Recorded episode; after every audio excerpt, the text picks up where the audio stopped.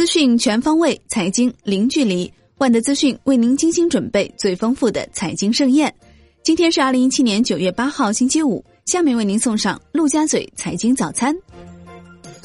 宏观方面央行公布数据显示八月外汇储备为三万零九百一十五点二七亿美元环比增加一百零八点零七亿美元前值三万零八百零七点二亿美元预期三万零九百五十亿美元。创二零一四年六月以来首次七连涨，且连续七个月站稳三万亿以上。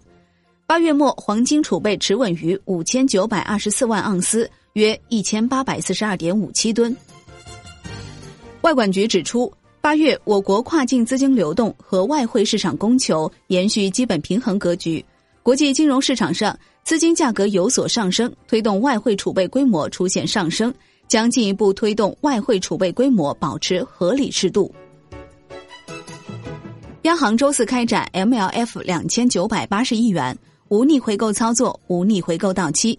有八百八十五亿六个月期和八百一十亿一年期 MLF 到期，资金流动性有所收敛，短端品种跌幅收窄，七天期 s h i b r 跌零点三六个基点，报百分之二点八零五六。联讯证券表示。央行投放 MLF，一是对冲到期，二是释放中长期资金，稳定负债端。国内股市方面，上证综指收盘跌百分之零点五九，报三千三百六十五点五点，跌破十日线；深成指跌百分之零点五，报一万零九百六十九点一三点，仍守五日线；创业板指跌百分之零点六六，报一千八百九十点三八点，结束六连阳，盘中刷新阶段新高。两市成交六千二百八十七亿元，上日成交六千零一十二亿元。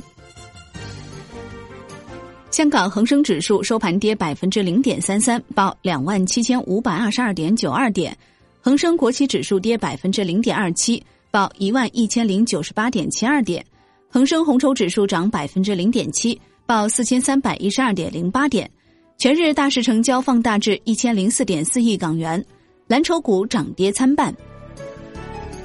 沪市新上市公司信息披露上岗手册正式对外发布，这是上交所针对新公司在上市初期容易出现的薄弱环节和风险隐患首次编制的实用性手册，是上交所强化一线监管职责、提高监管服务精度的一项重要举措。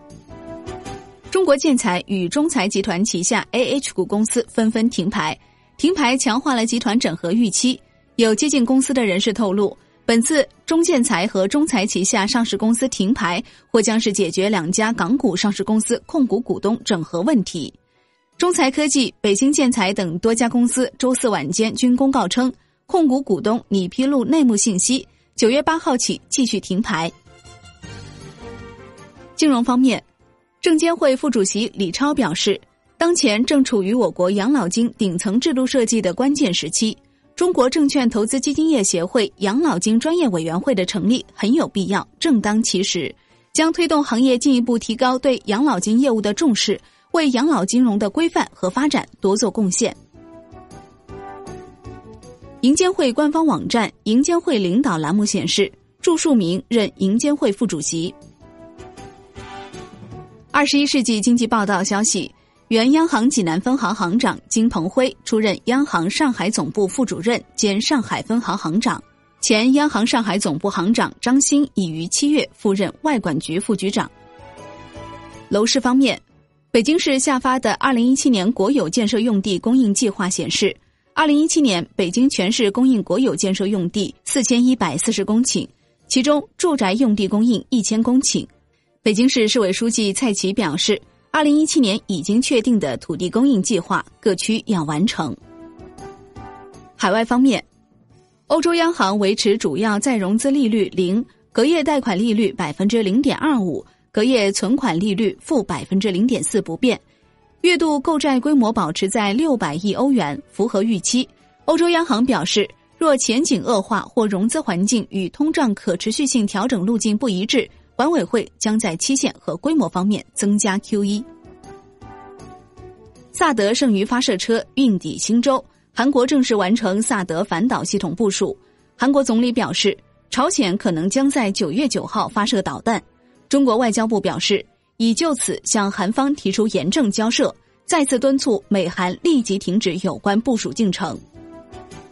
韩国总统文在寅表示，寻求通过外交途径对朝鲜施加制裁，朝鲜半岛不会发生战争。俄罗斯总统普京与日本首相安倍晋三会面，普京称，朝鲜的导弹计划和核计划对地区和平稳定造成了威胁，朝鲜半岛危机只有通过政治途径解决。安倍晋三表示，如果朝鲜维持当前的做法，那么就不会有光明的未来。外汇方面，在岸人民币对美元十六点三十分收盘价突破六点五关口，报六点四九七二，创于十六个月新高，较上一个交易日涨二百七十四个基点。人民币对美元中间价调升至六点五二六九，为去年五月十八号以来新高，连续九日调升，创二零一一年初以来最长连升。外媒调查显示，人民币多头持仓上升至二零一四年一月以来最高。今天的陆家嘴财经早餐就是这些，感谢您的收听，欢迎大家关注万德资讯的微信公众号，您可以用更少的时间了解更精华的资讯。我们明天同一时间再见喽。